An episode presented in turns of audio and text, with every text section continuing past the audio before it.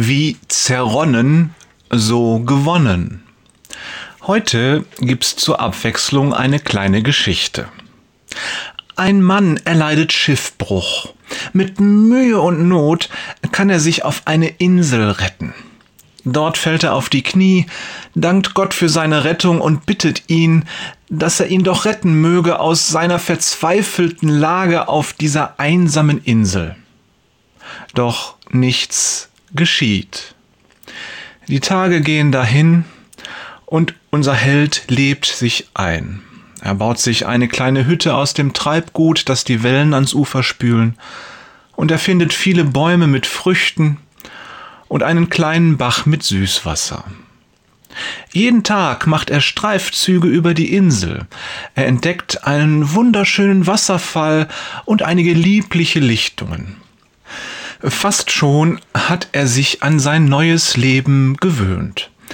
Regelmäßig dankt er Gott, dass er so gut für ihn sorgt und immer verbindet er dies mit der Bitte um eine Rückkehr in die Zivilisation. Eines Tages passiert es dann.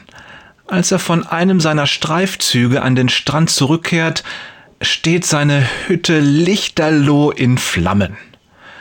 In diesem Moment fallen alle Schranken, unterschwelligen Ängste und angestauten Frustrationen brechen ungehindert aus ihm hervor. Wieder fällt er auf die Knie, doch diesmal macht er Gott einen schweren Vorwurf. Wie kannst du mir das antun, Gott?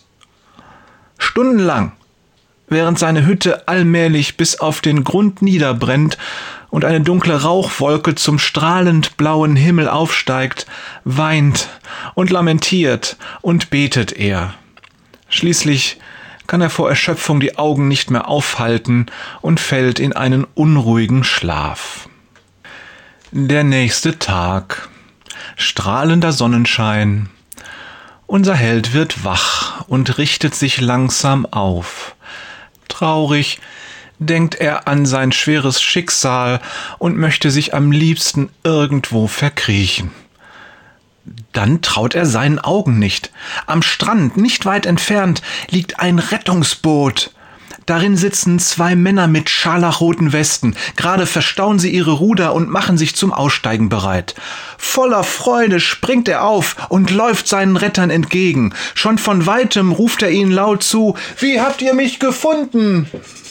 Außer Atem lässt er sich vor dem Boot in den Sand fallen. Die Männer schauen sich verwundert an. Dann lächelt der eine und antwortet, wir haben dein Rauchsignal gesehen. Eine schöne Geschichte, nicht wahr? Aber ist sie realistisch? Ist das mit der Rettung nicht ein wenig zu idealistisch dargestellt? Hatte Gott seine Finger im Spiel? Oder ist das alles nur Zufall? Über diese Frage denken wir noch genauer nach. Vielleicht schon morgen. Vielleicht auch erst später. Und übrigens, hast du schon eine Idee, welcher Bibelvers mir für diese Geschichte im Hinterkopf herumschwirrt? Wenn du einen Tipp abgeben willst, dann antworte einfach per E-Mail oder als Antwort auf diesen Podcast. Ich bin schon gespannt auf deine Vorschläge. Liebe Grüße von Jörg, sind wir nicht alle ein bisschen schiffbrüchig Peters und Thorsten lebt zurzeit auf einer Baustelle und kann eine einsame Insel gerade gut gebrauchen. Wader. PS. Falls du ein gutes Buch lesen möchtest, empfehle ich dir Robinson Crusoe von Daniel Defoe. Ein Klassiker.